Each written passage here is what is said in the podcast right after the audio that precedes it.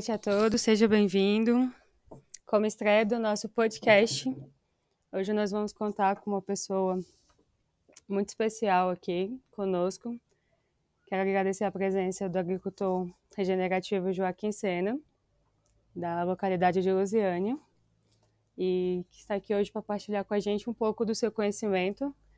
Para aqueles que, ainda, que estão chegando agora, que ainda não me conhecem, eu sou a Raíssa Orrano, Design Permacultural Informação, e vou apresentar para vocês uma série de alguns episódios tratando de alguns temas. Então, agora eu vou deixar o nosso convidado se apresentar. Seja bem-vindo, Joaquim. Olá, muito boa noite, muito obrigado pela oportunidade, senhorita Raíssa. Espero que possamos contribuir de alguma maneira positiva para a sua entrevista e informação. Uh, pois bem, o que podemos ser útil a você no dia de hoje? Ah, muitas coisas. A gente pode começar novamente agradecendo, mas vamos começar, Joaquim. Como é que foi a sua trajetória? Assim, a gente sabe que é um tabu muito grande para a nossa sociedade no século XXI uma pessoa se identificar como agricultor. E no caso, como a gente conversou antes aqui, você já se identifica como um agricultor regenerativo. Você é um farmer regenerativo. Isso, digamos que é uma novidade para nós aqui no Brasil. É algo novo, mesmo sendo algo antigo. Mas eu gostaria que você explicasse um pouco para os nossos ouvintes, um pouco para os meus colegas, sobre o que se trata isso. Ah, muito bem. Ah, essa é uma pergunta interessante ah, para iniciarmos aquilo que é, seria ah, uma compreensão do que é o termo agricultura. Ah, em primeiro lugar, temos que recordar que sempre, em todo o tempo,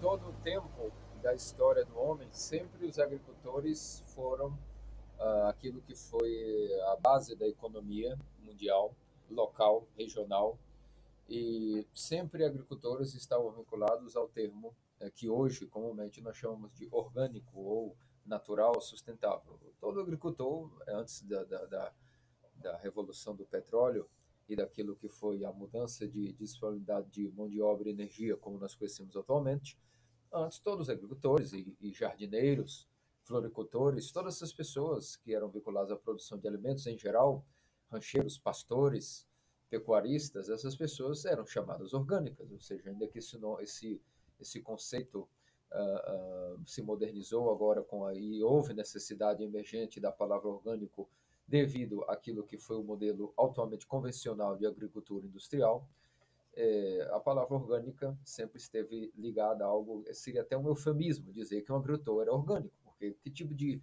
de abordagem se daria para com a terra se não trabalhando com ela e não submetendo ela, ninguém imaginaria antes da Revolução Industrial, submeter a esse grande organismo uh, chamado terra, essa, essa comunidade de milhares de fungos, bactérias e até mesmo cheio de enigmas que se chama a natureza.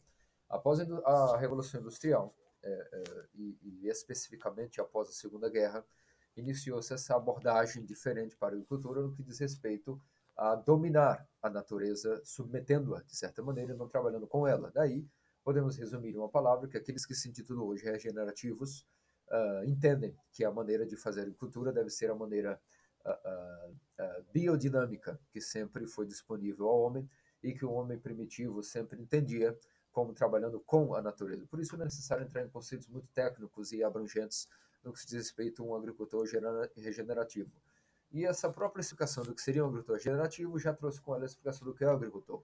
Na minha concepção, ser um agricultor é uma, é uma pessoa que tem uma sensibilidade, uma vocação e um brilhantismo né, é, natos ao ponto de quererem trabalhar com a terra e tirar algum tipo de proveito, uh, número um, econômico, uh, social uh, emocional e para alguns até mesmo espiritual do que seria respeito à sua conexão com a Terra. Em resumo, seria isso que seria a minha concepção do que seria a agricultura orgânica ou generativa, ou que, inclusive, na minha concepção, não existe outra maneira de se imaginar o conceito de agricultura. Isso, de, de, de, para não entrar muitos detalhes, apenas respondendo a sua pergunta inicial. Sim, excelente, muito esclarecedor. Mas eu acho que assim, a minha curiosidade, Joaquim, e acredito que da maioria dos nossos ouvintes, dos meus colegas, sem dúvida é como que se deu essa trajetória. Eu imagino hoje em dia crianças que se você perguntar o que você quer ser quando crescer, muitos dizem médico, ou antigamente, hoje em dia diriam youtubers ou tiktokers. Sim. Mas vamos relevar essa parte, Joaquim. E como é que foi essa sua chegada, assim? Foi um dia você acordou e falou, hoje eu serei um agricultor regenerativo, ou algo complexo assim?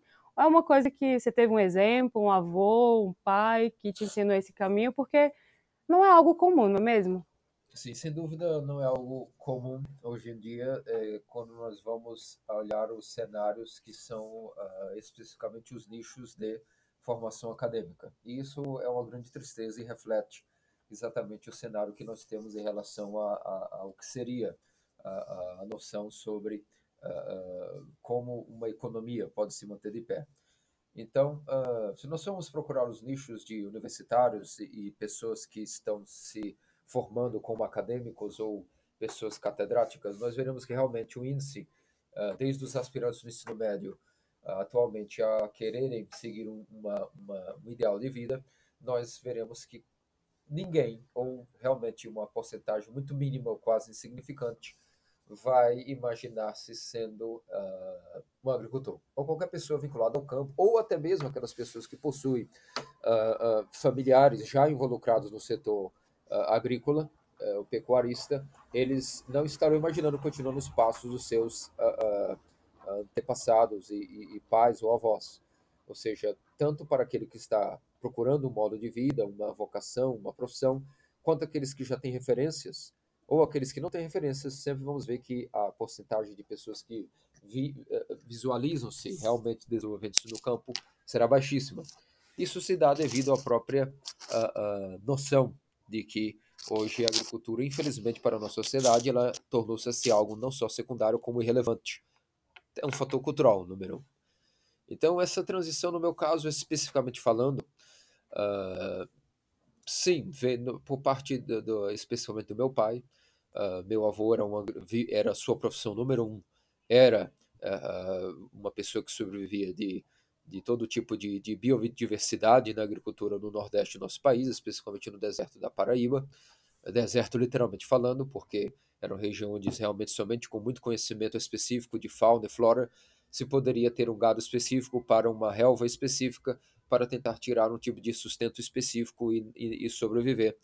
E, e, há uma falsa concepção de que todos os agricultores do Nordeste sempre foram e serão e são completamente falidos. Isso é uma mentira. Basta que analisemos que hoje temos, por exemplo, a Fazenda Carnaúba, no deserto do Cariri. Uh, vemos que é a, a, a maior produtora de, de, queijo de cabra de maior qualidade do nosso país e, e de seleção de gado uh, uh, de, de, alto valor de corte como de leite. E isso sempre foi uma realidade que o povo nordestino, nordestino, especificamente, teve suas dificuldades. Claro que sim, é região do semiárido, e convencionalmente todas as regiões semiáridas do nosso planeta atualmente, unanimamente, seja onde formos na Austrália, no primeiro mundo, uh, no dito primeiro mundo, a Austrália intitulada primeiro mundo, hemisfério norte, hemisfério sul ou África, nós veremos que as terras áridas semiáridas foram convertidas unanimamente em desertos devido ao falso, ao, ao errado manejo da terra.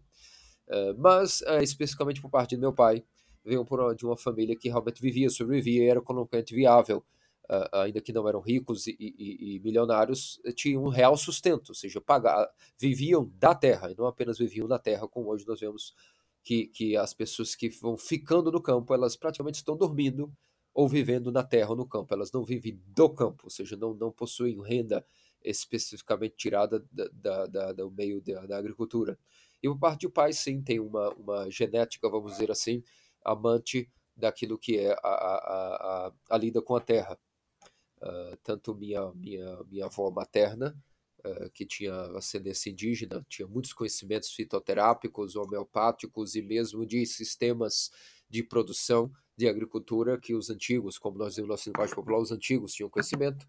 E por parte do seu marido, meu avô, uh, era realmente um dono de, de, de, terras e gado e de extensão de terras eh, vastas e, e gado no Nordeste, na região da Paraíba. Portanto, sim, tem um exemplo. Mas os meus pais, especificamente, a geração onde eu tive contato, não cheguei a conhecer uh, uh, pessoalmente nenhum dos meus avós, uh, mas a geração a qual realmente tive contato foram os meus pais, nenhum deles optou por seguir esse, esse ramo. mas buscando as origens e olhando desde o nosso próprio DNA, vamos dizer assim, buscando aquilo que seria primeiramente o ser antes de qualquer tipo de, de, de ganância no ter, nós, após bater a cabeça em várias uh, buscas, sempre acabamos voltando para as origens. Eu costumo dizer que todo ser humano acaba voltando para o seu elemento chave, cada um seguindo aquilo que é o fluxo de sua própria vida. Assim como o ar sempre busca o ar, a água busca a água, cada ser humano vai acabar voltando às suas origens cedo ou tarde. Isso é o que comumente chama-se vocação. Portanto, de uma maneira bastante ampla, podemos dizer que a minha vocação estava inserida sempre naquilo que seria a busca por uma vida realmente com a produção de alimentos, o manejo da terra, de maneira uh, uh, antiga e salutar, digamos assim. Uh, e uma vez que não cresci no meio rural, cresci em Brasília, no meio urbano, e, e demorou um pouco para que essas ideias todas fossem assimiladas numa praxis, digamos assim, ou seja, de colocar em prática essas essas ideias, ou seja, que eh, essas coisas que nos ventilam possam ser materializadas, cada um tem um processo. O meu realmente, uh, podemos dizer que desde a infância me visualizava, de certa maneira, no campo, porém, as informações que nós somos bombardeados uh, na, no meio da educação, os exemplos que nos são empurrados como referência e a, a, as próprias literaturas não nos estimulam é, é, muito para uh, termos isso como opção. Uh, já na adolescência, realmente, uh, ainda que uh, ainda naquelas grandes dúvidas de saber o, qual caminho seguir, o que fazer, o que não, o que, o que não fazer, podemos dizer que, no fundo, eu sempre imaginei que, dependente de que tipo de caminho ou profissão intermediária transitória eu fosse traçar como trampolim, uma hora sempre eu tinha muito, tinha muito claro na minha mente de que Uh, nem que fosse aos 50 anos de idade, a minha idade, após ter uma renda, afinal de contas, não, não contavam para nós, que só podemos estar no campo quem já tem uma certa riqueza acumulada, porque ninguém pode viver do campo. Aqueles que querem viver do campo estão completamente sendo é, é, é, pessoas iludidas, visionários fracassados, e portanto, se você quer migrar ao campo sendo alguém da cidade, que você primeiro ganhe dinheiro, tenha certas riquezas e por isso volte ao campo, não é isso que nos contam mas uh, feliz, eh, de maneira bastante felizmente para o meu caso pessoal, eu pude ter contato com as literaturas e exemplos de que não, não é bem assim. Não é necessário que você tenha uma riqueza acumulada para depois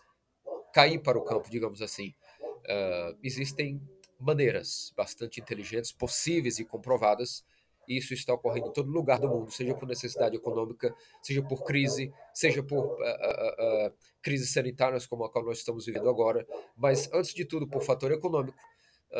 há mais de, de, uma década nós vemos que existe e é comprovado que estamos vivendo uma época de um êxodo urbano. Aquele que um dia foi o êxodo após a Segunda Guerra Mundial, o êxodo rural, nós estamos vivendo agora, no auge dos tempos, digamos assim, o êxodo urbano por vários motivos.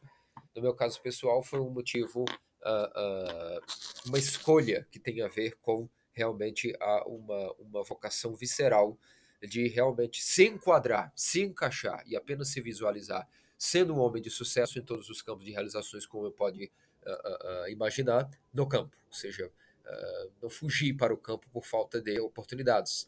Eu criei uma oportunidade para mim, para que eu pudesse migrar para o campo e ter nisso uma maneira de viver, inclusive do campo, uh, uh, e não apenas tendo algum tipo de, de, de supetão bucólico ou uh, escapista, o que pode ser um grande perigo para muitas pessoas que realmente possuem algum desejo de viver no campo. Portanto, essa transição foi feita de maneira de que foi adiantada, como eu disse, como quando nós somos um pouco ignorantes em relação a esse tema e não mergulhamos ainda nas literaturas que podem nos encorajar, nós achamos que devemos esperar um pouco, e esse pouco pode demorar décadas. É, há pessoas que hoje estão migrando para o campo e demoraram mais de três décadas planejando. E ok, fizeram uma coisa realmente bem pensada, bem estruturada, é, só que demorou muito. E às vezes o tempo é o nosso inimigo.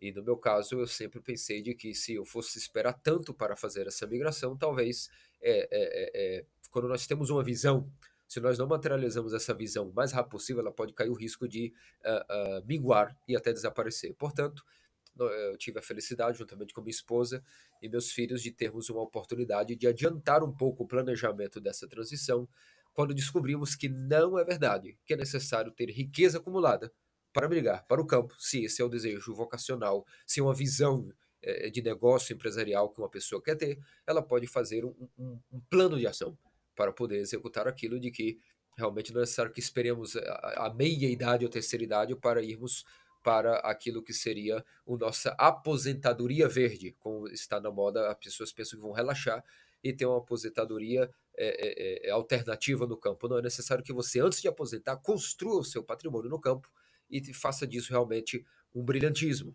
Portanto, é, como você mesmo disse, ah, se nós formos analisar a maioria das pessoas na, na, nas universidades é, é, que, que até trabalham com ciências vi, que visualizam a, a, abordagem rural, a maioria delas não se imagina completamente absorvidas pela vida no campo.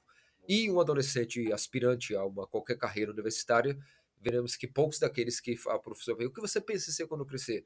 Quase ninguém vai levantar o dedo e vai dizer, eu penso em ser um agricultor. E eu discordo que isso uh, deva ser uma normalidade. Para mim, isso é completamente anormal. As pessoas mais brilhantes, as pessoas que mais realmente estão visualizando-se no ramo da medicina, do direito, da engenharia, que são áreas que tecnicamente as pessoas mais é, é, gabaritadas no, nos exames deveriam estar aspirando, acima dessas pessoas, em nível de, de entendimento, de inteligência e de brilhantismo, ex, deveriam existir a classe que diria uh, mais do que uh, passar no vestibular para medicina, direito, engenharia, existe aquela elite mais brilhante, mais bem gabaritada, mais bem formada, mais bem madura e capacitada que dissesse: eu me visualizo sendo um agricultor. É esse tipo de classe de, de, de elite intelectual e é, que nós precisamos tentar formar nas próximas gerações e esse é o futuro. Isso já está ocorrendo, inclusive é uma realidade de muitos países que acordaram para essa realidade e, e, e portanto, uh, uh, em uma única palavra, sinto-me uma pessoa realmente totalmente de sucesso só de ter chegado até aqui e ter tido acesso às informações e colocado em prática o começo do que é a migração para o campo. Uh, ainda que uh, ficou um pouco extensa a resposta, eu creio que não há uma resposta simples.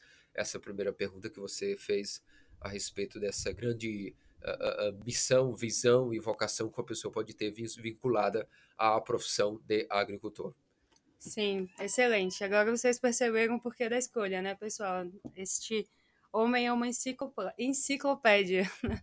E a você que me escuta e ainda não conhece o trabalho do, do farmer Joaquim, eu conheci, tive a disponibilidade de conhecer a sua fazenda local também. O Joaquim faz um trabalho incrível numa, perto de uma cidade pequena do Goiás, mas que está em crescimento, já bastante evolutiva, chamada Lusiânia. É, quem quiser acompanhar, eu vou disponibilizar no link as redes sociais dele. Joaquim, pelo que eu observo, desculpa entrar na sua intimidade, mas já entrando, você tem uma família extensa, não é mesmo? Eu vejo lá nas redes sociais que tem as crianças trabalhando.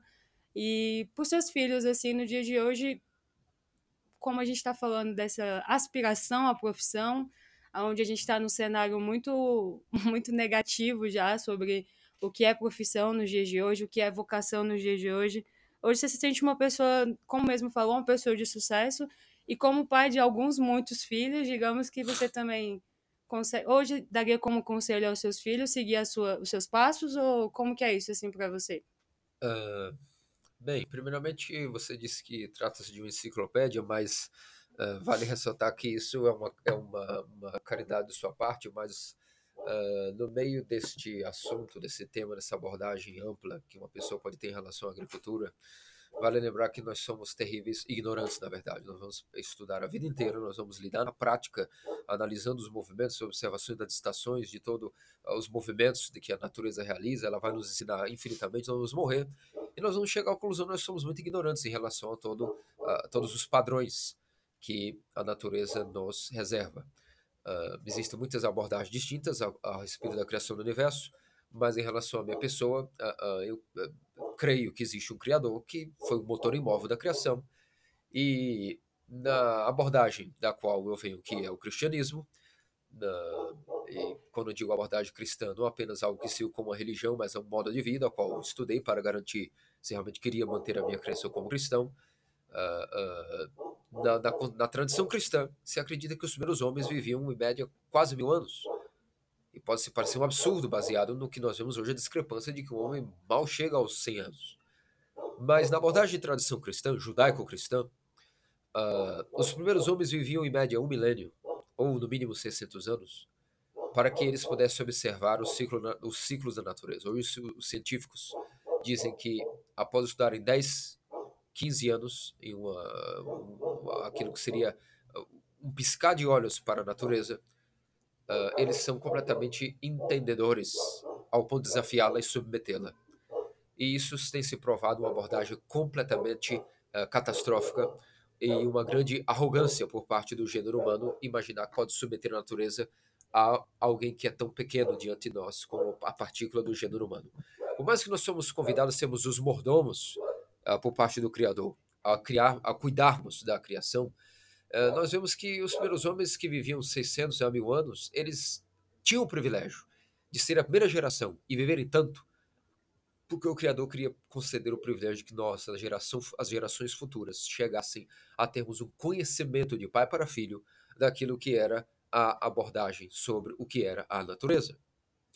E o ciclo natureza hoje, até alguns científicos completamente uh, sérios e honestos que procuram ser mais humildes na sua abordagem intelectual sobre o tema do que é a natureza, eles testificam que não se pode analisar a natureza, o ciclo dos mares, do, da, da, das geadas, das secas, do ciclo da, das chuvas, não se pode analisar esses ciclos se nós não contarmos uma, um banco de dados que tenha exatamente, no mínimo, 600 anos.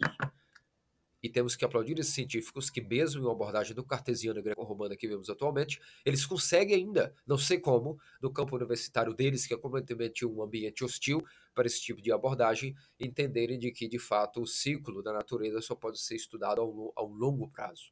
E é por isso que temos que ser muito humildes e imaginarmos que, em termos de conhecimento, nós somos muito ignorantes. Temos que correr atrás do que os antigos deixaram anotados e tentar é, biomimetizar ou, ou, ou, ou, imitar, em poucas palavras, esses ciclos através de observação, de banco de dados, muito humildemente tentando uh, reconhecer os erros e acertar conforme as observações e experiências que se provarão para nós a verdadeira ciência baseada no empirismo. Bem, voltando à sua pergunta em relação à questão de filhos e, e, e profissão, uh, as profissões hoje em dia, todas elas estão passando por a seguinte questão. Uh, antes da Revolução Industrial, nós tínhamos poucas opções de emprego, vamos dizer assim. É, mas ninguém praticamente ficava desempregado, a não ser o dito vagabundo. Ou seja, geralmente a pessoa que era um, um, homem de negócio, um comerciante ou um artesão seguia aquilo que eram os passos dos pais e não tinha havia muitas opções. Hoje nós temos infinitas opções. Todos, todos os dias se deparam com infinitas novas listas onde tentam se encaixar e não se encaixam em nada e não seguem nenhuma profissão, fora a falta de disponibilidade de empregos e mercado de trabalho, que já é uma coisa engessada, a, a, segurança trabalhista é uma coisa que já ficou obsoleta, não existe mais nenhum tipo de segurança financeira, nem estabilidade financeira por parte nenhuma, com exceção do ramo do funcionalismo público eh, em cidades burocráticas como Washington eh, e Brasília, porém a realidade maior do mundo são pessoas que precisam correr atrás de uma iniciativa privada ou de algum meio de subsistência, e cada vez mais nós vemos que tantas opções existem, mas nunca houve tanta paralisia, tanto desemprego, e o mercado de trabalho já está completamente é, é, sufocado, asfixiado e não consegue absorver ninguém, e as pessoas também cada vez mais não descobrem o que querem fazer, nem o que são, e estão completamente frustrados em todos os âmbitos. É uma realidade, é uma catástrofe em todos os âmbitos econômicos, sociais e, e, e uh, uh, até mesmo espirituais. Pois bem, uh, quando nós imaginamos que temos a, a, a, geração futura em nossas mãos, como por exemplo tutores e pais, como é o meu caso que tem os filhos, é interessante ressaltar de que nós entendo que uma pessoa que é um educador ou um pai de família uma mãe, uma educadora, eles precisam ser pessoas que, antes de tudo, são facilitadores de experiências. Especificamente falando sobre se eles irão ou não seguir a opção que será, com certeza, um dos, um dos maiores uh, opções de trabalho de maior proeminência, de maior tipo de sucesso nos próximos, nos próximos anos e décadas, será uh, o ramo da, da, da produção de alimentos. Porque cada vez mais pessoas, poucas pessoas irão conseguir entrar nesse mercado de trabalho, porque simples. A média de agricultores do mundo está beirando 65 anos. No Japão é a maior faixa etária de 70 anos, superando 70 anos, e daqui a 5 anos essas pessoas não poderão mais produzir alimentos. Para quem ficará essa herança?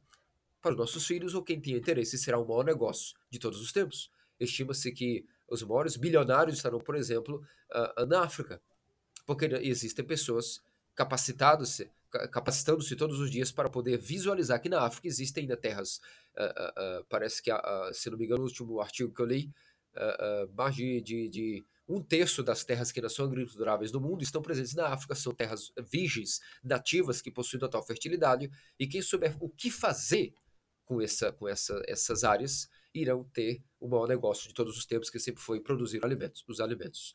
E para isso, é, só que como nós estamos numa era tecnológica, você poderá ter uma abordagem para com a Terra de maneira sustentável, de maneira regenerativa, mas também com tecnologia, algo que nunca podemos, tivemos acesso a isso. Portanto, uh, uh, é uma oportunidade única, sem precedentes, para aqueles que quiserem entrar no ramo de produção de alimentos. Nós que estamos nisso, poderemos deixar muito uh, infinitas possibilidades se nossos filhos quiserem seguir isso. Só que há um pequeno detalhe para que concluamos a sua pergunta. Para que nossos filhos queiram ser absorvidos pelo campo, como nós também escolhemos ser, e possam realmente ser os sucessores daquilo que é a profissão mais nobre de todos os tempos, que é a agricultura, é necessário que nós provemos a eles de que a agricultura é um negócio economicamente rentável. Nenhum dos nossos filhos realmente, por mais enamorado e apaixonado que se torne por herdar a nossa paixão pelo campo, ele não vai conseguir permanecer no campo se ele não conseguir tirar dinheiro disso, ou seja, uma renda, se ele não conseguir sobreviver disso. Por muitos fatores, ele até que, até que uh, tenha que trair os seus princípios vocacionais, uma hora, se ele não conseguir viver do campo, ele vai ter que migrar novamente para outro tipo de modo de vida. E, e, e portanto, para que eles, se quiserem isso, se livremente quiserem escolher isso, a primeira coisa que nós temos que colocar na cabeça é que não podemos vender a eles apenas um sonho, há que colocar para eles muito bem claro desde cedo de que a agricultura é um negócio empresarial e de altos riscos de ativos e passivos e que é um negócio de sucesso e que tem que ser abordado como uma grande, um grande business, vamos dizer assim, como todos os outros negócios que se eles fossem ser ensinados uh, uh, por outros pais em qualquer outros ramos que fossem, eles teriam que ter a mesma noção. É um, um, ramo que requer investimentos, estudo, disciplina e esforço para que realmente gere uma renda de maneira extremamente uh, uh, positiva. Senão, por mais que nós tenhamos uh, sonho de ter uma, uma, uma, um vínculo com o campo, passaremos de visionários, como digo, como disse, o, o futuro estará no campo, mas eh, rapidamente a linha é tênue entre ser um visionário e ser uma pessoa sonhadora, apenas que virará um fracassado se não se apaixonar e colocar uma autodisciplina capaz de tornar essa vocação uma fonte real de renda. E essa é a, a, minha missão, que eu entendo como pai, gerar aos meus filhos a capacidade de entenderem que a agricultura é o maior dos negócios e que, como qualquer negócio, preciso entender que, se quiserem ser os sucessores disso, uh, precisam estar muito bem amparados em um alto nível de conhecimento, de formação específica, técnica, para que possam não serem frustrados, mas bem-sucedidos nessa uh, aventura inimaginável que é a vida no campo. Excelente. Muito obrigado por suas palavras. Antes da gente ir para o nosso pequeno intervalo, é, eu gostaria de tocar num assunto que já é muito comum nos dias de hoje. Você já deve ter recebido muitas mensagens, muitas perguntas sobre isso, mas recentemente pesquisadores do mundo inteiro chegaram à seguinte conclusão: que após a crise deste novo coronavírus, Covid-19, é, se popularizou a necessidade do ser humano em geral, não só mais os hips, como são considerados, não só classes minoritárias como veganos, vegetarianos, mas se popularizou a necessidade de se comer bem. Foi descoberto, Joaquim, não sei se você acompanhou essa pesquisa, mas que os americanos, que eram pessoas um pouco mais resi que resistiam a esse modo de vida, crescer, cresceram numa taxa de 45% a produção do seu próprio alimento em seus jardins. Ou seja, uma permacultura urbana, um cultivo urbano.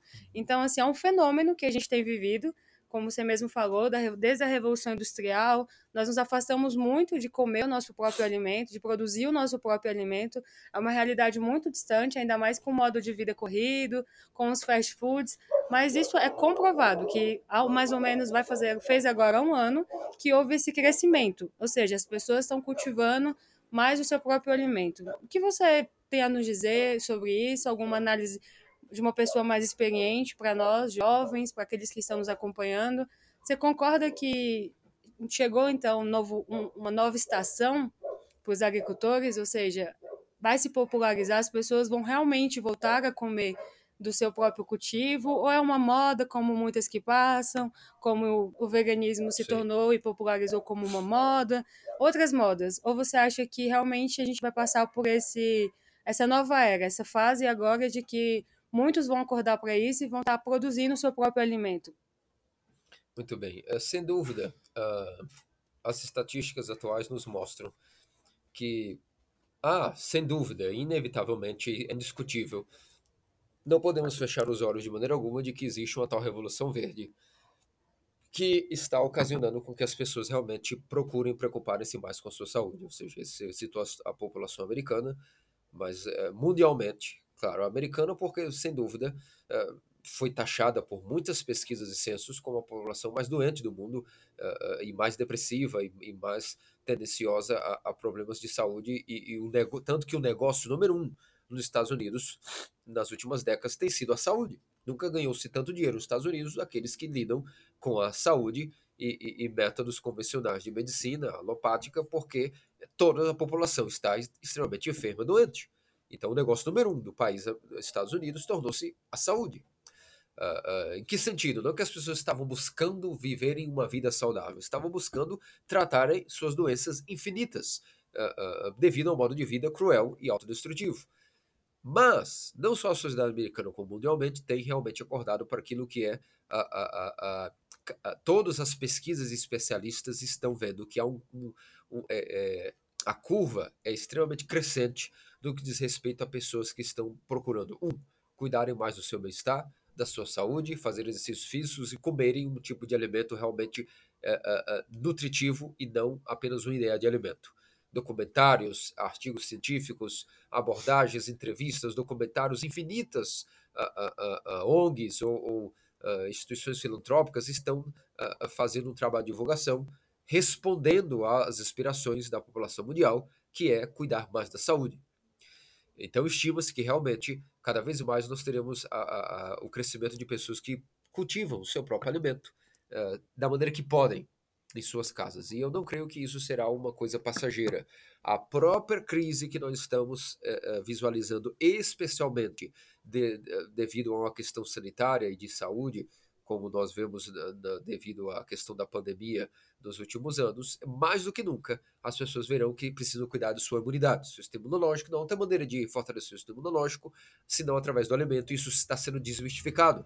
As pessoas acreditam que realmente a maneira de guardar a sua imunidade é enchendo-se de coquetel de pílulas. E quanto mais se enche de coquetel de pílulas, elas continuam adoecendo.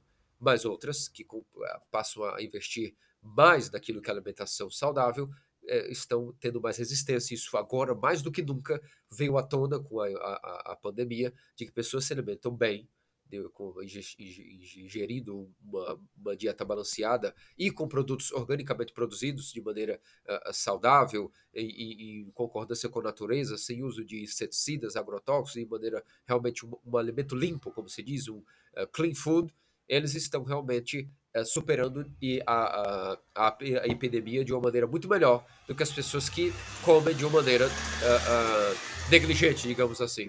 Uh, os hábitos estão mudando e um dos hábitos que virão mudar para a próxima geração, é, como resposta a essa crise geral, é a alimentação.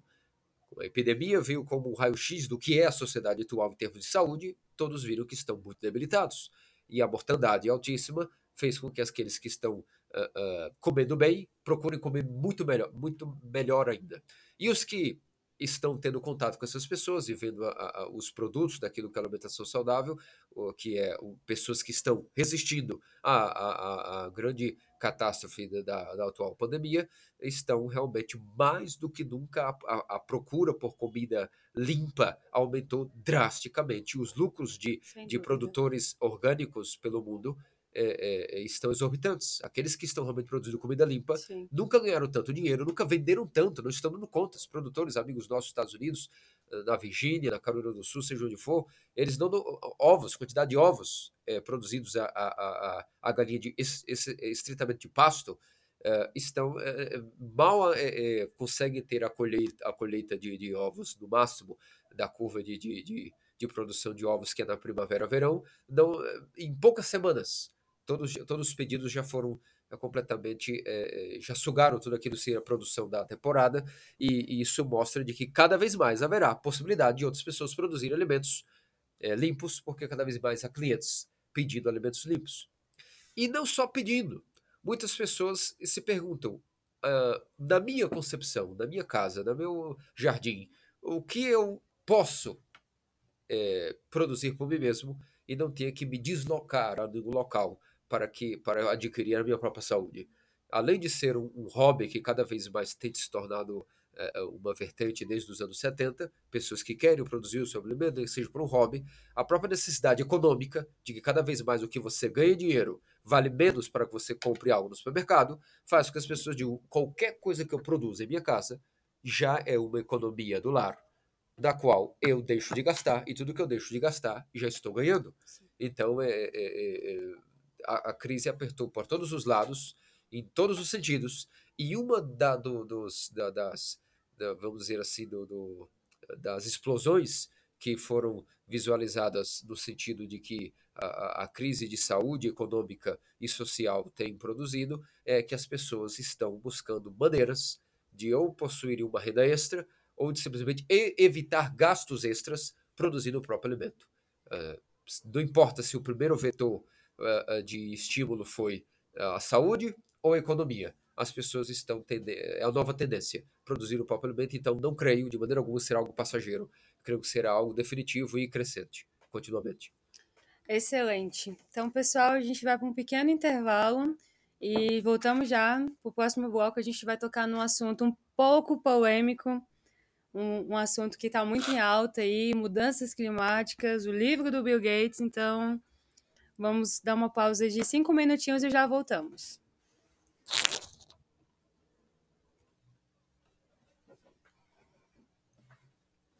Voltamos para a segunda parte do nosso podcast, voltando ao normal. Estava aqui no intervalo, estava situando aqui algumas coisas com, com o Joaquim e voltamos com a pergunta polêmica. A pergunta de um milhão de dólares e que está muito famosa nos últimos 30 dias. É, recentemente, Joaquim, é, todos sabemos que o tema mudanças climáticas já é algo que há muita controvérsia. Os ambientalistas Sim dizem uma coisa, os ecologistas dizem outras, o governo diz uma coisa e o povo diz outra. Mas vamos lá. Você, como farmer regenerativo, uma pessoa que usa de técnicas holísticas, de manejo holístico, de técnicas regenerativas, vai poder responder um pouco melhor do que ninguém a mim, aos ouvintes e aos meus colegas que nos acompanham. É, Bill Gates lançou um livro com certeza você teve a oportunidade de ler, digamos assim, ou não, mas pelo menos ouviu falar, aonde ele claramente coloca a culpa das mudanças climáticas no consumo de carnes. Isso é o ponto X e polêmico desse livro. Sim. Ele alega que os gases do gado é o que está causando tudo isso, então que a sociedade simplesmente precisa parar de ser o que sempre foi que é uma sociedade que come carne, necessita disso como alimentação, para que o clima possa estabilizar, digamos assim, e para que ainda haja mundo. Ele alega algo apocalíptico, que se a humanidade continuar com esse consumo de carne, o próprio mundo, como nós conhecemos, deixará de ser mundo. E também faz uma lista, Joaquim, sobre técnicas de cunho tecnológico, de uma forma de uma agricultura totalmente tecnológica onde poderia estar resolvendo esse problema. Uma dessas coisas que ele alega seria que nós simplesmente acabássemos com as vacas, com o gado em geral e passássemos a não comer mais e, se caso precise, os matassem, né, esses que vão nascendo, enfim, coisas do Bill Gates. E estamos curiosos para saber a sua opinião a respeito disso, Joaquim. Muito bem, essa pergunta é uma pergunta excelente para uh, está em, em alta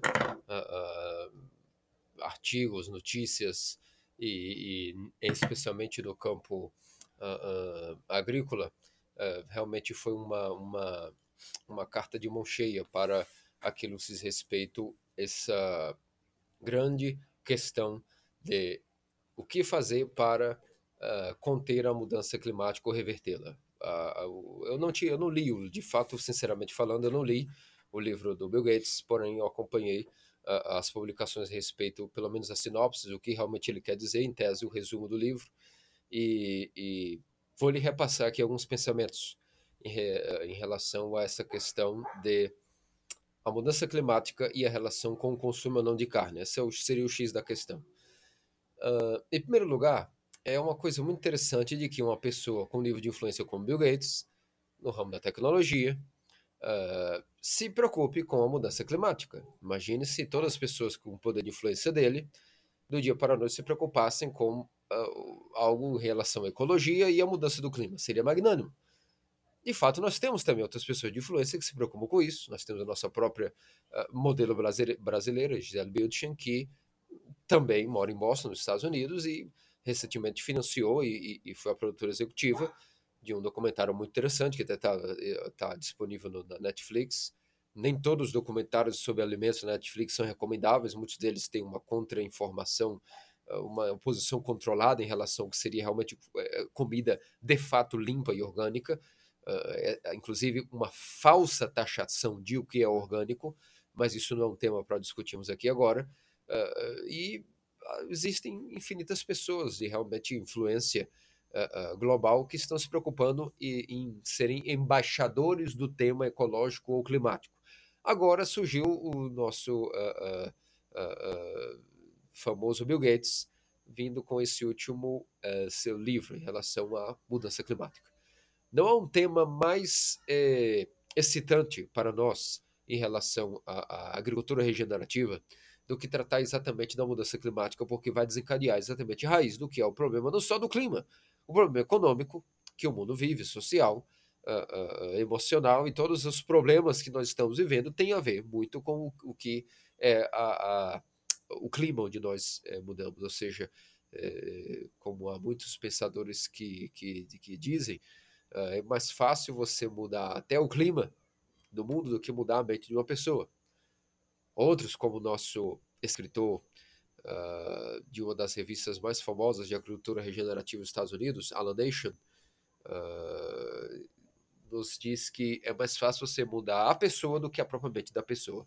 Então, em relação a essa questão de mudança climática, nós veremos que tem muito mais a ver do, com a mudança em relação a como se pensa a agricultura do que com, de fato, como nós vamos chegar na mudança de algo tão uh, uh, abrangente uh, como o clima. Então vamos ver. Primeiramente, nós vemos que, como digo, maravilha que uma pessoa com tamanha influência queira se preocupar com a mudança climática.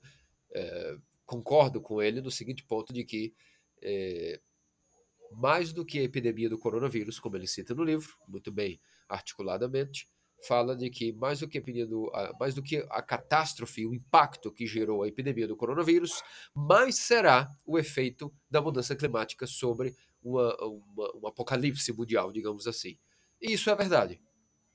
Só que não é necessário para nós, agricultores regenerativos, pensarmos em, em epidemias para vermos que o tema da mudança climática é algo uh, uh, que uh, é, se nós nem temos mais tempo para lidar com isso, nós nem sabemos se tomando a decisão radical agora teremos tempo para conseguir alcançar aquilo que é uh, o que está previsto segundo as terríveis projeções em relação aonde nós irmos parar com a mudança climática.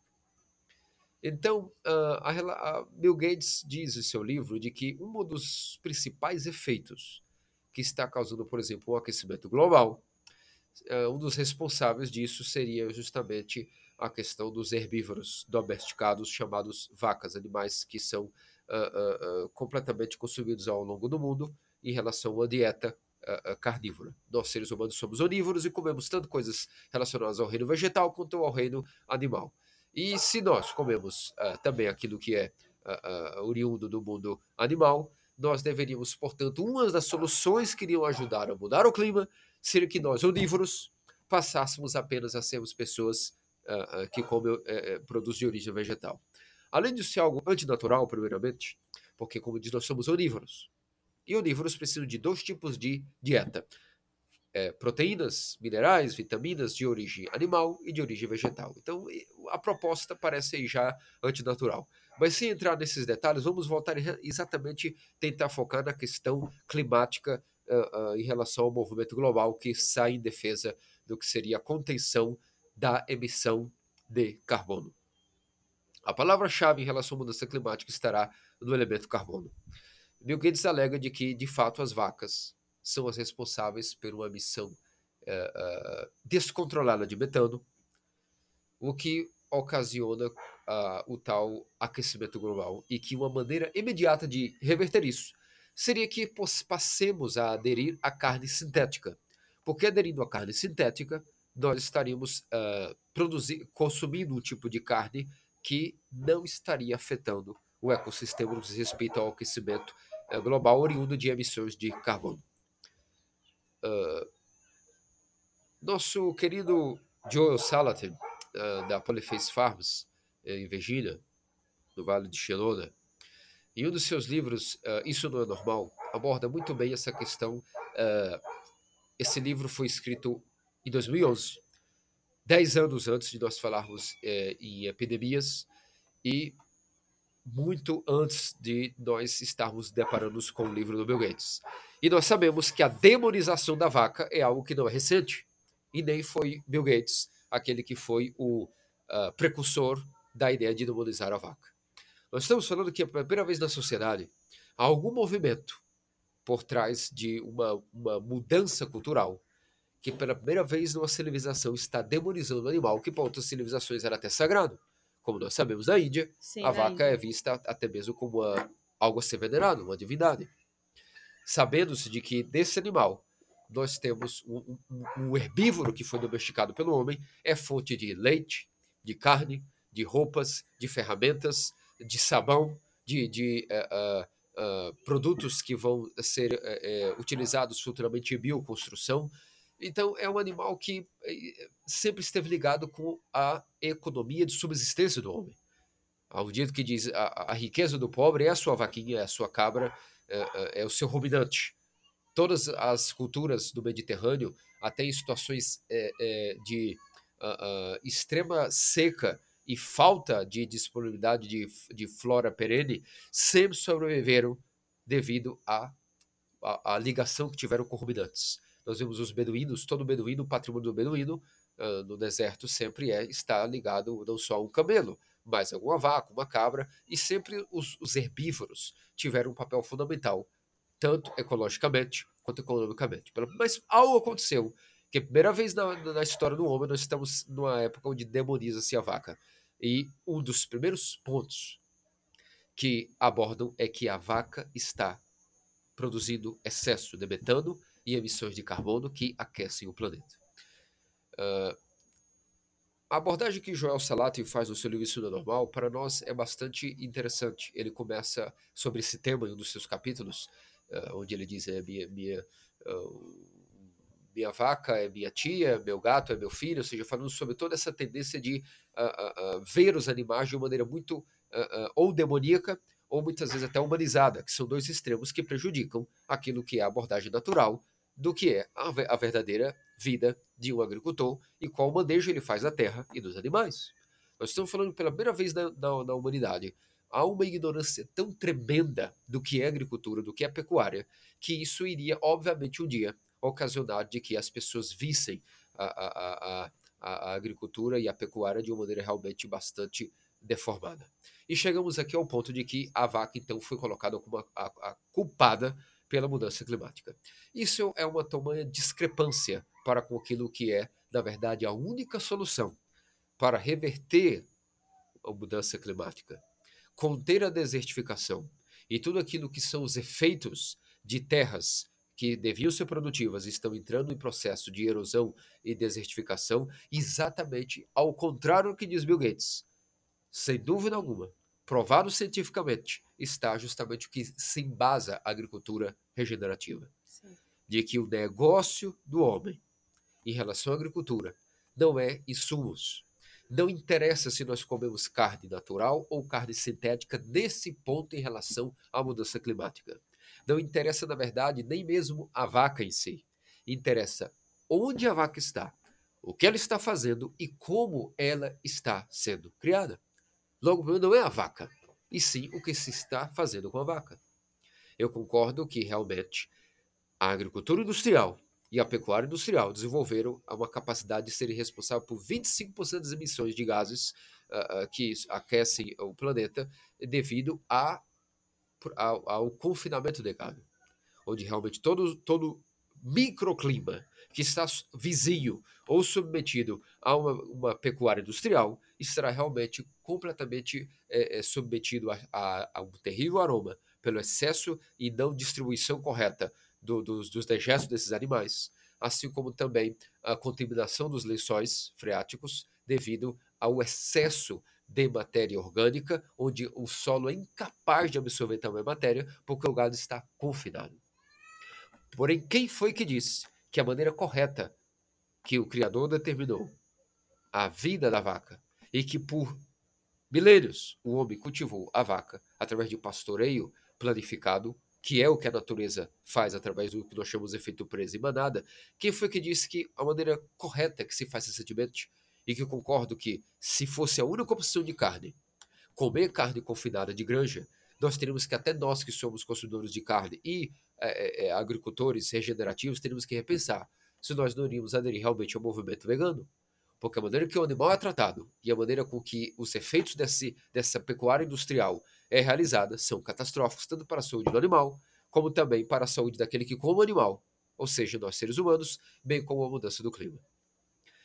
Entretanto, Bill Gates falha extremamente em não entender, ou se sabe se fazer de ignorante, e não colocar à tona que não é a única maneira de se produzir pecuária. Não é a única maneira que existe não é a pecuária industrial. Existe e está cada vez mais crescente o ramo de negócio ao qual eu faço parte. E milhares de pessoas ao redor do mundo, cada vez jovens, estão aderindo e pessoas bem-sucedidas, pessoas estão até largando empregos bem-sucedidos em suas cidades ao longo do mundo para estarem dedicando-se a esse chamado negócio de pecuária ou agricultura regenerativa onde o principal efeito será a reversão da mudança climática que tem a ver com desertificação. Como provavelmente na, na natureza nós vemos que antes da interferência do homem nas manadas dos herbívoros, primeiro vamos ver no reino animal, a maior espécie que existe no reino animal são de herbívoros. Há algo porque a natureza foi manejada assim. De todos os animais existentes, maiores, o maior número de espécies estão entre a classe dos herbívoros. Por quê? Porque nós estamos dizendo que o negócio entre o homem e a agricultura se resume a captação de energia solar através de pastos perenes manejados por manejo planificado, holístico de herbívoros. Se vê que o negócio real econômico, bem sucedido, lucrativo, eh, bem sucedido e lucrativo de agronomia, significa captar energia solar através de uma bomba originada pela fotossíntese, chamava bomba de carbono, que é o único negócio do mundo capaz de transformar energia solar em biomassa. Biomassa disponível para que herbívoros possam constantemente estarem é, é, é, ajudando que a flora capte essa energia produz a biomassa e essa biomassa é o que nós comemos, vendemos, comercializamos e gera a base de qualquer economia de qualquer nação e país. Esse argumento não foi abordado no livro de Bill Gates e não foi sequer citado nem cogitado como alternativa à agricultura e pecuária industrial. Então, realmente, enquanto que a agricultura e, e pecuária industrial realmente uh, dão total razão aos veganos, por exemplo, de que não consumir carne estão ajudando a reverter a mudança do clima, tem total razão. Porém, a maneira natural de que a natureza sempre manejou os seus rebanhos de herbívoros nunca foi de maneira confinada. Logo, o problema não está na vaca, mas sim o que a vaca está fazendo, como ela está sendo criada e se nós estamos permitindo que esse animal desempenhe a sua função na, em um ecossistema de maneira positiva ou negativa. Logo, o problema não é a vaca. E se nós parássemos de consumir vaca imediatamente, significa que nós, nós todas as grandes manadas que existiam antes da colonização moderna do homem das terras agriculturáveis e pastos e pradarias ao longo do mundo, salvo que existem muito mais pradarias e pastos e savanas no mundo do que florestas, naturalmente falando. Sim. Porque funcionam como aparelhos de captação fotovoltaica de luz solar através da pastagem de herbívoros que constantemente renova o ciclo de desses aparelhos naturais que o criador criou, chamado capim mato ou savanas e pastagem perenes, que são, únicos, são os únicos organismos capazes de captar energia solar e produzir biomassa através de uma bomba de carbono originada da fotossíntese. Se nós formos imaginar que tiraremos todos os herbívoros e não haverá mais ninguém interessado em cultivar vacas, estamos dizendo que nós não temos mais bisões suficientes para cultivar as pradarias do mundo e savanas. Nós não temos mais rebanhos de cavalos selvagens. A única coisa que nos restou em abundância ainda, e por última escala, são herbívoros domesticados chamados vacas. São as últimas espécies que o homem ainda tem nas mãos, de maneira que ele pode ainda controlar a sua reprodução efetivamente, para que possam rotacionar a sua uh, existência ao longo de temporadas, podando essas placas fotovoltaicas chamadas os capins, os pastos, que vão produzir biomassa, para que esses animais possam, além de consumirem essa biomassa vegetal, transformando em proteína animal, gerarem renda para milhões de pessoas que são pecuaristas. Depois, se nós tiramos os pecuaristas e dizemos que agora as pessoas comerão carne sintética, significa que então não haverão mais herbívoros sendo cultivados pelo homem, é, mantendo justamente aquilo que é a bomba de carbono originado do processo de fotossíntese realizado por savanas, onde criam solos ricos em fertilidade, passíveis de terem grande fertilidade abundante para futuros insumos como cereais ou, ou pomares, ou seja o que for, porque é impossível realizar uma agricultura sustentável apenas de lavoura sem ruminantes.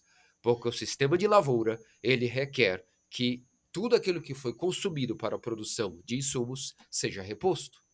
O único sistema sustentável na qual há um pago, vamos dizer assim, o que foi tomado foi colocado no local, novamente, ou seja, não só sendo sustentável, mas até regenerando aquilo que foi tomado, ou seja, deixando mais do que foi tomado, é quando nós visualizamos que toda a base da agricultura naturalmente realizada pela natureza foi que solos férteis foram cultivados por milênios de animais herbívoros que sempre pastaram no chamado efeito preso, efeito manada. Quando havia predadores, essas manadas sempre se locomoviam a cada 24 horas, juntas, para se protegerem daquilo que era o efeito predador. Sim. Uma vez que elas é, é, é, mantinham-se completamente juntas, tornavam, tornavam que seria um fator difícil para o predador avançar sobre elas de maneira, vamos dizer assim, eficaz. Nisso, como elas tinham que estar juntas, tudo o, toda a porcentagem de pastos que elas comiam naquelas 24 horas, uma hora ficaria impossibilitado de ser consumido por elas, com excesso de, de, de uh, uh, fezes e urina, e teriam que migrar naturalmente para outra zona. E isso é o processo natural que nós, agricultores regenerativos, biomimetizamos em nossas terras. Quando nós falamos que iremos fazer um tipo de agricultura onde não há a presença do herbívoro, nós estamos falando que naturalmente quem estará realizando esse papel de poda daquilo que é a, a, a, a, a primeira grande máquina de biomassa chamado a, o mato, os pastos perenes. Se não há um herbívoro pastando esses matos, significa que eles vão chegando uma idade senil, ou seja, a uma certa quantidade de centímetros de altura, e se eles não são consumidos, eles vão entrar no processo de oxidação.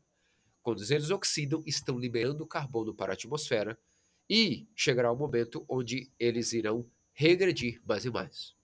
Se não há um herbívoro constantemente podando o capim, e assim como as frutíferas e as árvores precisam ser podadas, porque quanto mais são podadas, mais estão gerando alta produtividade de seus frutos e mais estão saudáveis e regeneradas, o capim também precisa de poda.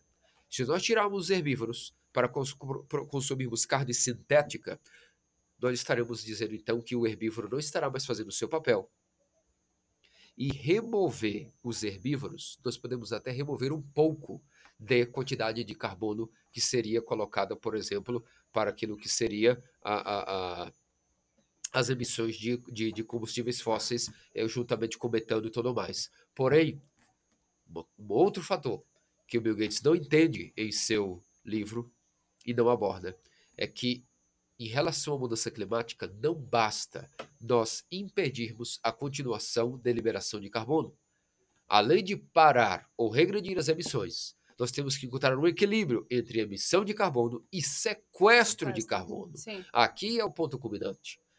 Quando nós removemos o herbívoro daquilo que é a, a, o animal adaptado para podar as gramíneas perenes, nós estamos dizendo que este animal foi removido e uma pequena parcela de metano deixou de ser exalada naquilo que é a, o ecossistema.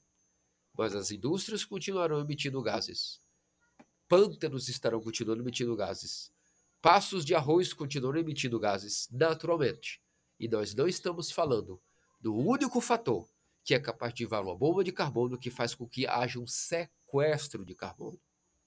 Quando o herbívoro está constantemente podando o capim, ele sempre volta como por um botão de reset ao seu estado juvenil e de bebê inicial.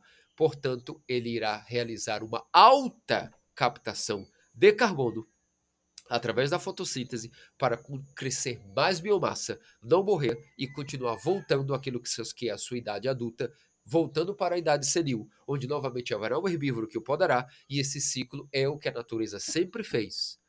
E onde há esse ciclo garantido, a quantidade de carbono na atmosfera é negativa.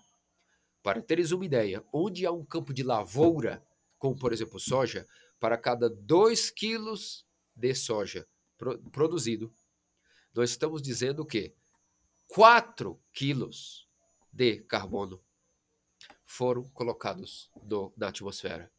Ou seja, quanto mais nós produzimos cereais, nós mais estamos no sistema de lavoura, na agricultura industrial e monocultura. A cada um quilo, por exemplo, de soja, dois quilos de CO2 estão sendo colocados na atmosfera. Para teres ideia, houve uma pesquisa da, da, da, do estado da Geórgia, dos Estados Unidos, de que essa, essa franquia chamada Impossible Burger, ela uh, é responsável por a cada quatro, é, é, por a cada um quilo de, de hambúrguer que se come, por exemplo, de carne sintética, dessa franquia estadunidense chamada Impossible Burger, para cada um quilo de carne sintética que se come, 4 quilos de dióxido de carbono são lançados na atmosfera. Porque se nós vamos então consumir carne sintética, nós vamos consumir carne sintética baseada em produção laboratorial, laboratorial de que a base dessa carne será grãos. Ou seja, uma carne de soja baseada em infinitos outros tipos de cereais e outros é, é, compostos que nós nem sabemos o que é que significará de fato carne sintética, sendo que quanto, quanto por hectare, quanto mais se gaste uma terra para produzir carne sintética, nós estaremos colocando mais carbono na atmosfera do que na agricultura regenerativa, que por cada quilo de carne orgânica regenerativa produzida por um manejo holístico, 3,5 quilos de carbono são sequestrados Nossa. no solo porque o local do carbono não é na atmosfera, é debaixo do solo. E as únicas espécies adaptadas no mundo para fixar carbono no solo são os pastos e pradarias. Só que se eles não forem podados constantemente pelos herbívoros, eles estarão completamente chegando à idade senil, oxidando, morrendo, e isso produz um processo chamado desertificação. E onde há desertificação, automaticamente há mudança de clima local. Mas se dois terços da Terra atual já são deserto, significa que houve uma mudança não só de clima local, mas de clima mundial.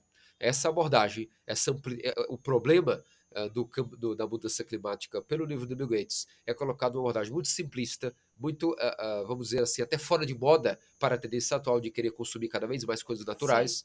e uma carne sintética não é natural. E está completamente até e vai completamente contra a única solução para conter a desertificação e a mudança climática, que seria manejo planificado e rotações uh, uh, uh, programadas de rebanhos através de um manejo holístico de rebanhos através dos pastos. Por isso, realmente podemos até remover as vacas, mas nós não resolver, resultaremos em nada uma mudança climática, porque parar de emitir algum tipo de gás e não sequestrá-lo não reverterá nada. A única reversão de clima se diz a respeito de, sim, controle de emissões, mas por que nós, por exemplo, não temos nenhuma campanha para é, extinguirmos os, os carros é, é, de gasolina e colocarmos uma lei mundial que promova, por exemplo, apenas carros elétricos? Se é uma utopia isso, muito mais utópico e fora de cogitação é, é removermos vacas daquilo que é o papel delas positivo.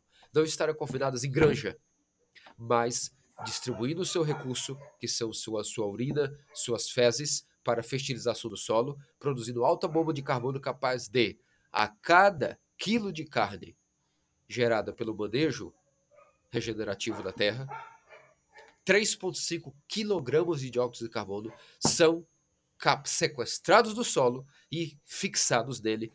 Isso mudará e refrescará o microclima, e se isso passar a ser feito de maneira mais comumente das uh, fazendas ao longo do mundo, nós veremos que estaremos revertendo até uma real mudança climática. Essa é a correta abordagem, na qual, infelizmente, o livro de Bill Gates peca de maneira realmente bastante estúpida.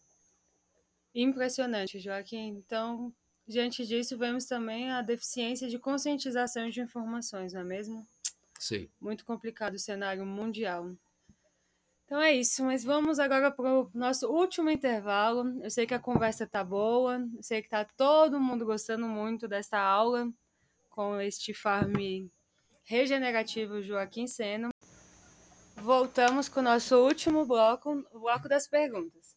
Joaquim, eu disponibilizei o anúncio da nossa entrevista em algumas redes sociais e pedi que as pessoas me enviassem algumas perguntas sobre curiosidades que elas teriam da vida de um agricultor, de um farmer regenerativo.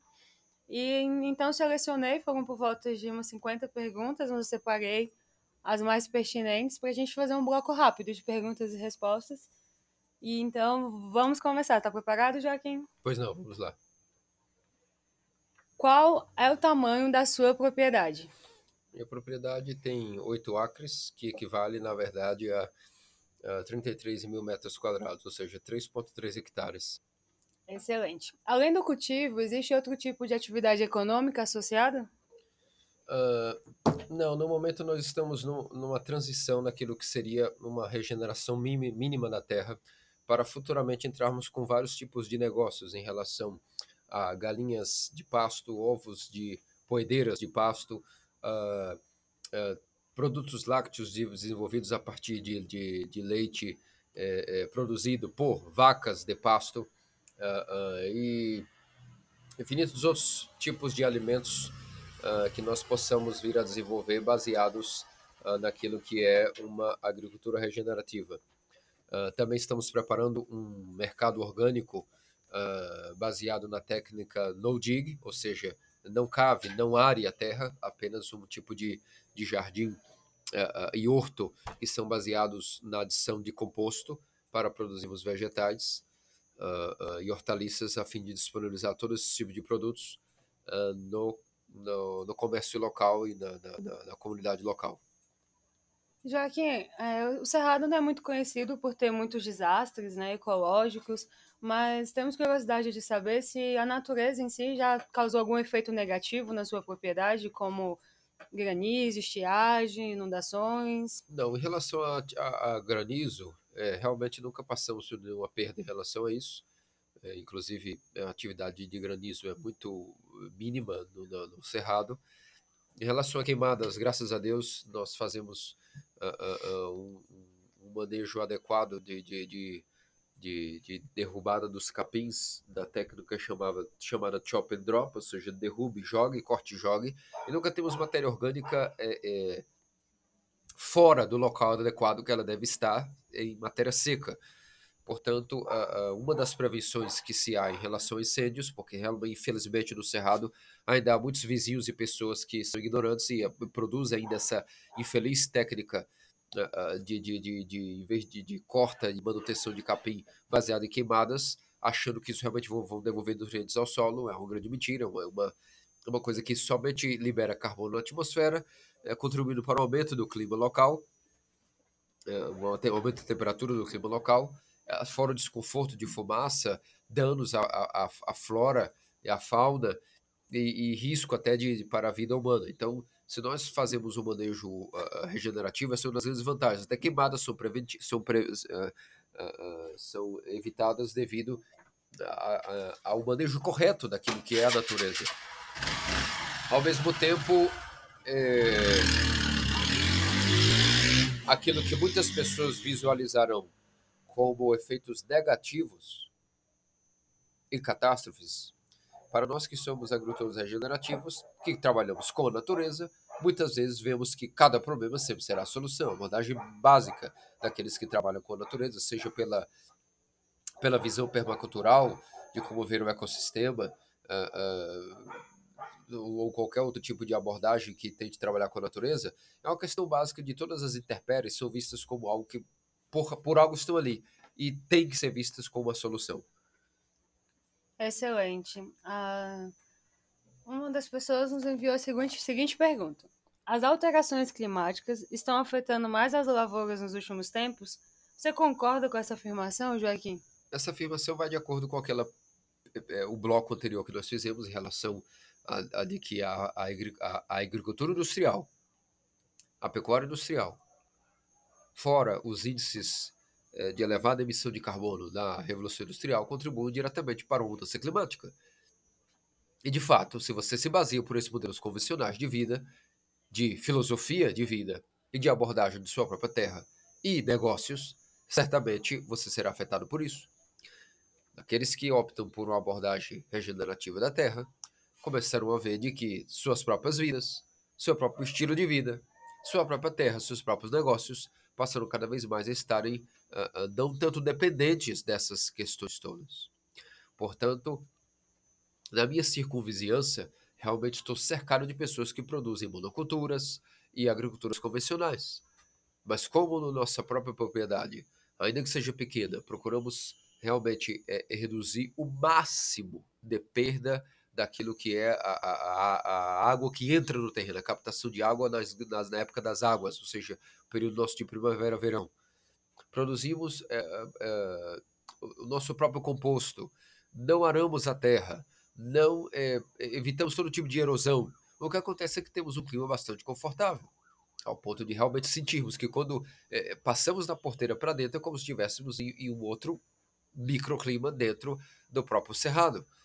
Então, é desde que chegamos, realmente estamos procurando fazer um bom design é, permacultural, tentando dividir bem as zonas de maneira propícia para termos um pouco de bosque, um pouco de pasto, um pouco de, de zonas destinadas ao horto, mas como não praticamos nenhum tipo de prática degenerativa, ainda que nós não estamos a, a, com os, todos os motores ligados e os propulsores para é, tudo está já ativamente funcionando, digamos assim, estamos na fase de transição, de observação e de design, uh, posso te dizer que não temos nenhum tipo de influência em relação a essas últimos, essas últimas mudanças. acredito que qualquer pessoa que esteja trabalhando com a natureza perceberá que ela, pessoalmente, não estará mais tão é, refém das mudanças exteriores do clima, uh, ainda que, que não totalmente, obviamente, todos nós somos vítimas de um clima, mas muitas vantagens podem ser adquiridas quando nós estamos tratando a nossa propriedade de maneira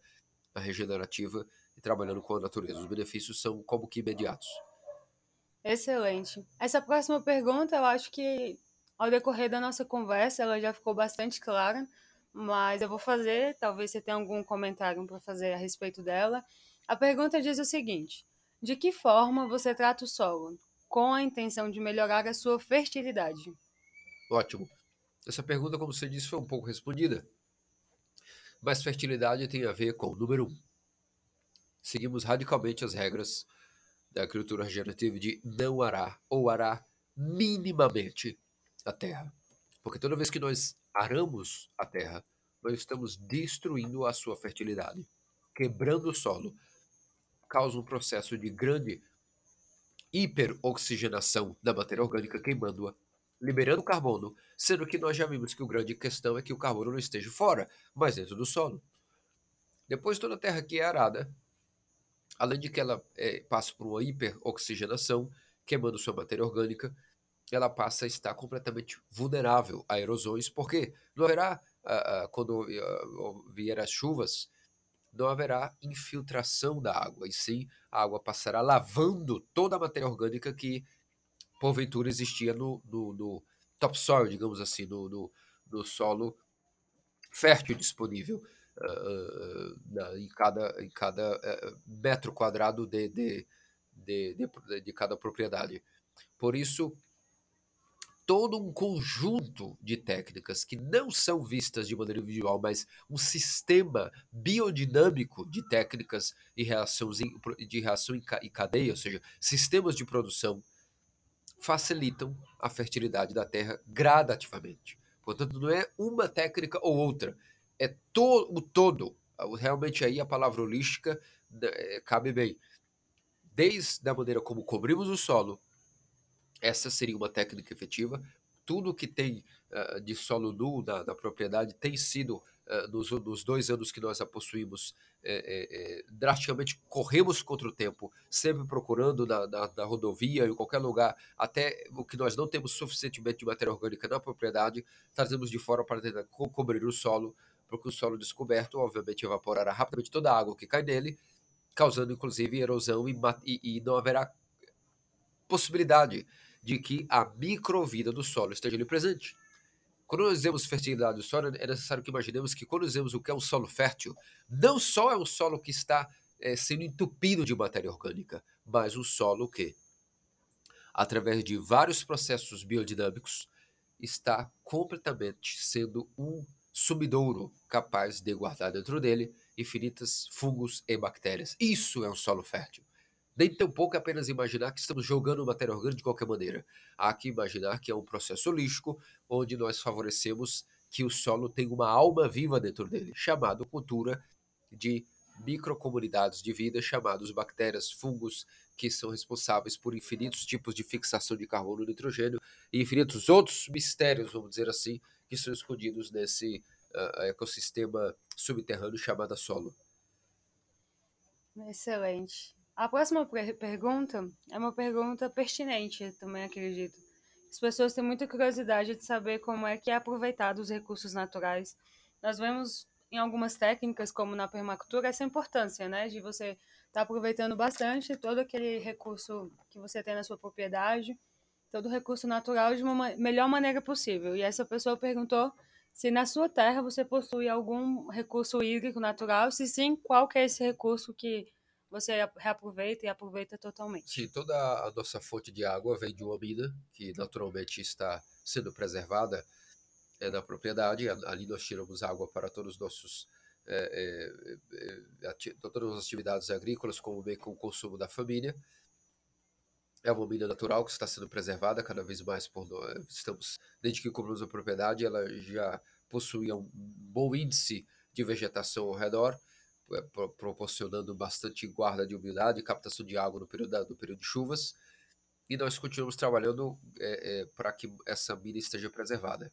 Acreditamos que conforme outras partes a, da parte superior é, do aclive da, da propriedade, quando forem regeneradas, a, toda a capilarização oriunda do, do capim da vegetação perene poderá fazer com que outras minas que estão desativadas na propriedade sejam reativadas e na divisa com a outra propriedade temos também o, o, o riacho que corta a, a divisa uh, sul da propriedade. E futuramente temos projetos também de fazermos uma barragem natural, natural e bem pensada a fim de usarmos uh, uh, a gravidade para colocarmos pontos estratégicos de desvio das águas da propriedade, muito bem pelo desvio permacultural, como muito bem ensinado, onde nós temos uh, uh, o, o, desejo de colocar é, tanques artificiais, lagoas artificiais estrategicamente colocadas para o manejo de gado futuramente na propriedade. Excelente. A próxima pergunta diz o seguinte: É muito difícil migrar da agricultura convencional para uma agricultura da base ecológica? Acho que o primeiro bloco respondeu bem essa pergunta, mas se você quiser sintetizar para essa pessoa que fez essa pergunta, fique à vontade. Para o meu caso não é difícil porque eu nunca cheguei a praticar agricultura convencional. Sempre que entrei no ramo da agricultura, graças a Deus, foi mergulhando já na agricultura regenerativa. Entretanto, existem inúmeros exemplos ao longo do mundo, pessoas realmente que estão muito bem sucedidas, muito bem sucedidas no campo tanto de é, é, ambientalismo como econômico, que estavam quebrando, inclusive. Veja, veja a questão. Não é que é difícil, é fundamental. E a única maneira de se manter no negócio agrícola de maneira rentável é abandonar a agricultura convencional, que quebrará a médio e longo prazo o produtor, e migrar o quanto antes para aquilo que é a agricultura regenerativa, na qual poderá ter, além de uma terra ambientalmente favorável para os seus negócios, também lucrativa. Uma vez que há esse mito de que uma terra ambientalmente preservada não gera lucro. E uma terra que gera lucro tem que ser degradada. Esses conceitos já caíram por terra, são coisas anti uma mentalidade anti antiquada. E realmente a única maneira de se ter uma rentabilidade efetiva de qualquer negócio agrícola é que ele finalmente encontre, através de tecnologias biomiméticas, uma, um negócio rentável baseado em trabalhar com a natureza. Qualquer coisa que fuja daquilo que é o trabalho com a natureza já se provou que leva a médio e longo prazo à falência. Perfeito. A próxima pergunta, ela soa até engraçado, mas em respeito a quem enviou, eu vou estar pedindo para que você responda. Joaquim, existe algum incentivo financeiro por parte do governo que privilegia os agricultores? Se sim, de que tipo? Uh, sinceramente, eu nunca conheci nenhum tipo de incentivo governamental que venha privilegiar nenhum agricultor por o seguinte motivo. Existem inúmeros programas governamentais para ajudar o homem do campo. Só que vemos que quando essas pessoas saem é, desses projetos, a narração unânime é que elas nunca mais querem lidar com empréstimos governamentais porque ficaram amarradas ou quebradas ou endividadas, tendo que pagar esses incentivos, esses financiamentos. E, portanto, realmente eu, a minha, eu sou bastante radical nesse ponto, uh, de uma prática bastante libertária de concepção de, de, de vida, do qual nós não devemos realmente uh, uh, tentar estar submetidos a incentivos governamentais, nem tampouco de empréstimos bancários para iniciar um negócio agrícola. Há que a pessoa mesmo deve iniciar o seu projeto com uma visão, um plano bem estabelecido, do que em inglês nós chamamos uh, sua nest egg, ou seja, comece o seu negócio agrícola tendo realmente uma cestinha de ovos econômica que você possa todos os dias saber bem o que é que você está fazendo para gerar o seu próprio fluxo de caixa e não comece o negócio agrícola amarrado ao governo ou qualquer tipo de financiamento, porque isso realmente vai deixar com que o agricultor esteja completamente amarrado. Se é impossível começar algum negócio sem um empréstimo, que seja calculado que em curtíssimo prazo o seu próprio negócio agrícola venha pagar a seu próprio investimento ou empréstimo, senão realmente você ficará frustrado e não conseguirá é, é, é, se manter mais do que três ou quatro anos na sua propriedade. Existe uma pesquisa que mostra que as pessoas, embora estejam migrando para o campo rural, elas passam a, é, a, a um divórcio com a terra de cada cinco anos. Existem propriedades, por exemplo, que durante um período de 15 anos já passaram por mais de quatro donos, porque os dois, três primeiros anos é o ano de mel.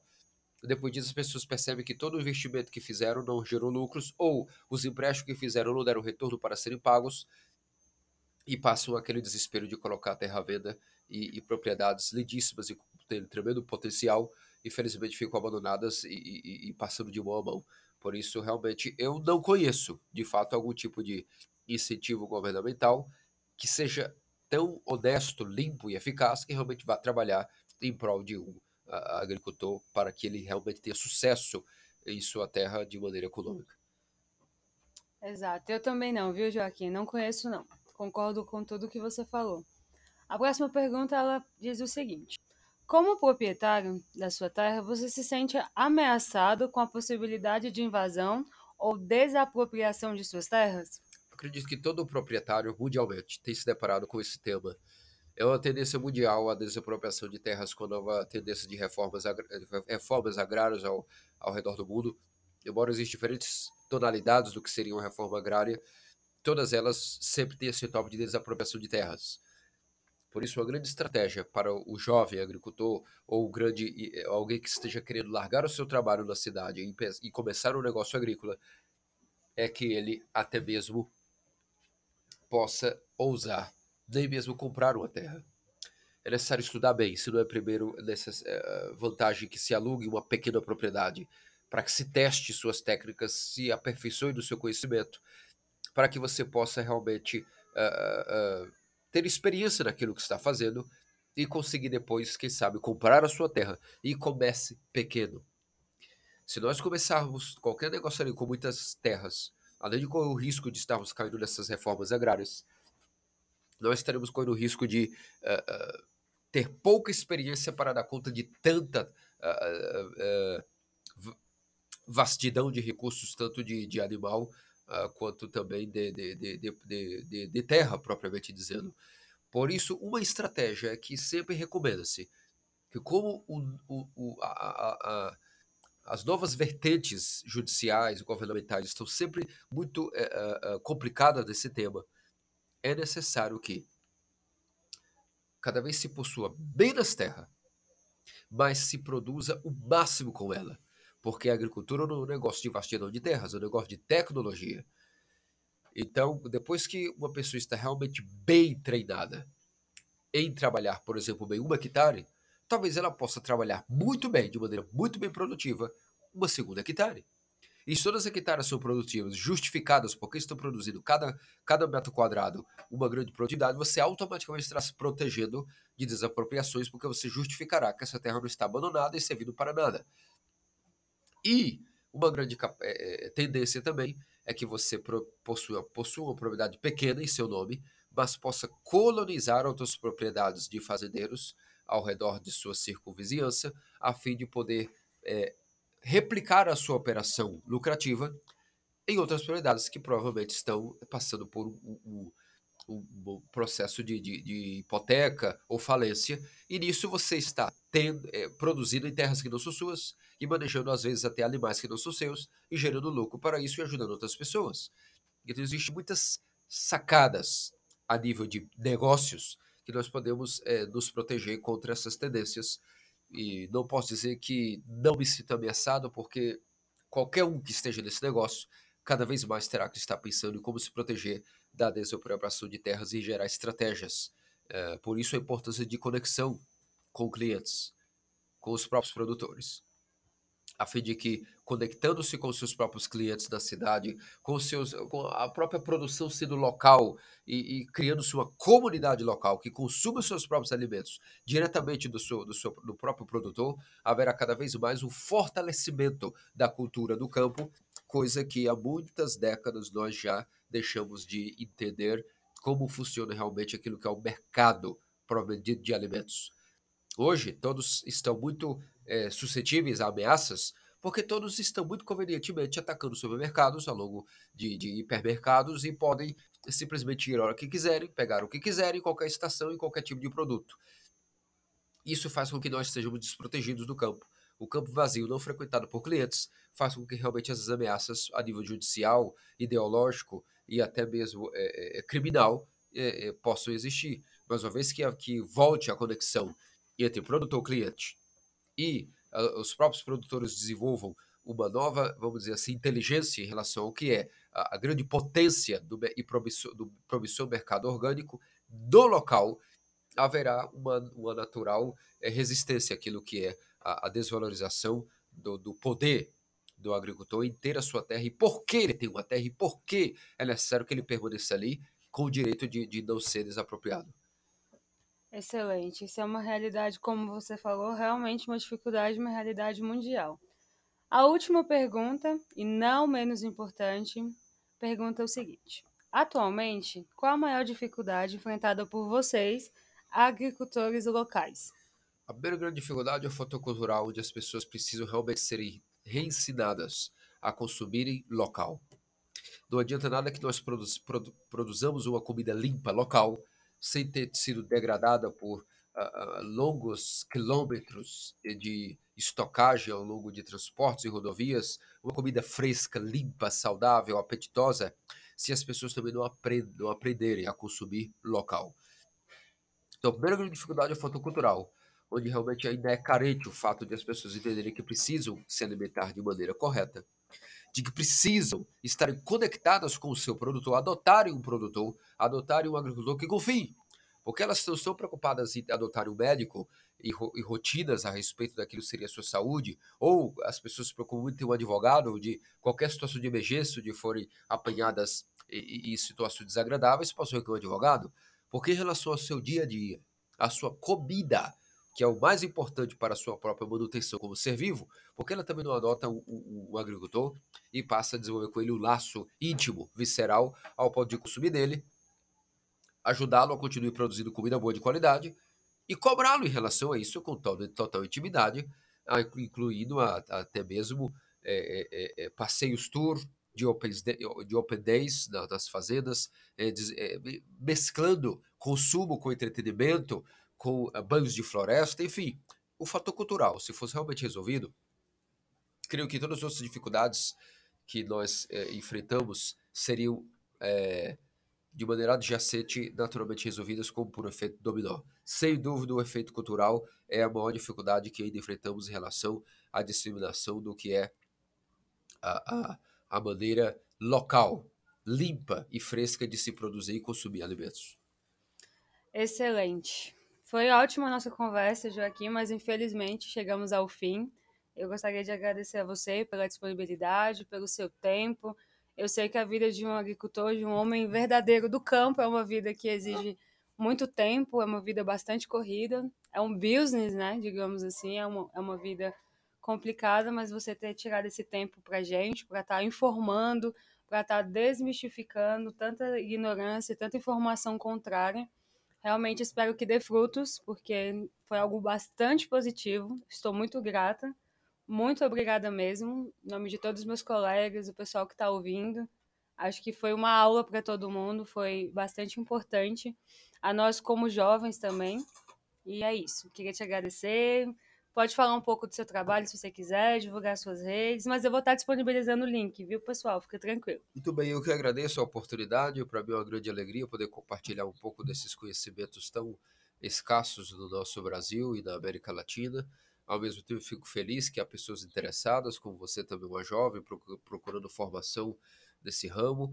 Uh, quando nós dizemos que precisamos é, resolver o problema cultural, uh, não significa que todos precisam correr para o campo e ter uma propriedade, lidar diretamente com a terra, porque nem todos têm essa capacidade. Muitos perguntar se como posso me involucrar nesse todo essa, esse fator e, e, abraçar, por exemplo, essa, essa causa, essa maneira de viver, se não tenho como hoje abandonar a cidade, e, bom, não é nem preciso isso. A cidade deve estar conectada com o campo, e é por isso que realmente nós devemos procurar ter um negócio que esteja realmente acessível às pessoas de nada produzir o melhor alimento a 10 mil léguas do, do próximo centro urbano de uma cidade, porque isso demorará como que 4, 6, 8 horas para que alguém possa visitar uma fazenda e comer. Não, é necessário ter negócios, pequenas propriedades bem localizadas, no máximo 10, 15 minutos de um setor urbano, uh, numa periferia rural, capaz de produzir boa qualidade de alimentos, uh, para que a, a, comunidade local também possa consumir alimento de qualidade e termos um, uma troca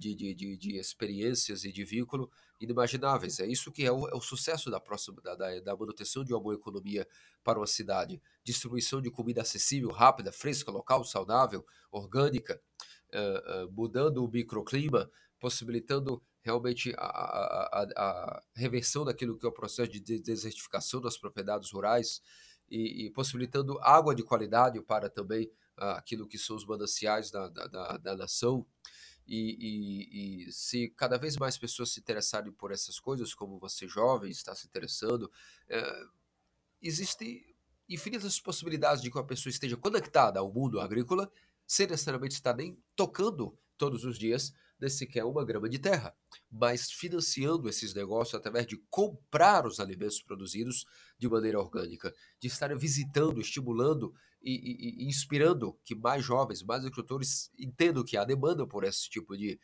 de, de, de, de alimentos, de produtos e, portanto, possam se encorajar também, é, largarem suas vidas em prol de produzir alimentos de maneira salutar.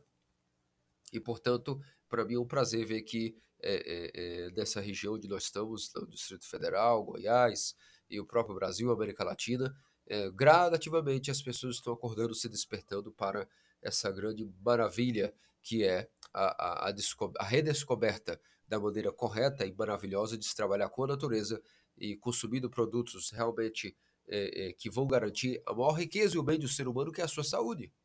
Como nós podemos imaginar uma, uma economia saudável se todas as pessoas vivas em uma tal uh, uh, em um determinado PIB estão gastando todas as economias que produzem e suas finanças para destinarem isso a gastos com própria é, saúde oriunda de má alimentação. É como que produzir, é, andar 10 passos para frente e caminhar 15 para trás. Nos, além de não sair do local, de do local, local se regride. Por isso, uh, para mim é um prazer poder ter participado dessa entrevista e que uh, uh, você possa realmente cada vez mais encontrar realizações e descobertas em suas pesquisas. E agradeço também a todos que destinarão seu, seu, seu precioso tempo para escutar essas, essas nossas trocas de ideias. Muito obrigado, Raíssa, pela oportunidade. Maravilha. Sei que todo mundo vai ficar com saudade, mas quem sabe no próximo episódio a gente retoma a visita, né, Joaquim? Pode estar voltando, falando mais com a gente, que foi um prazer. E a você que me acompanhou até aqui, muito obrigada também pela presença. Esse foi o nosso primeiro episódio do podcast Voltando ao Normal. Um abraço a todos e até o próximo. I won't be in trouble no more. I won't be in trouble no more.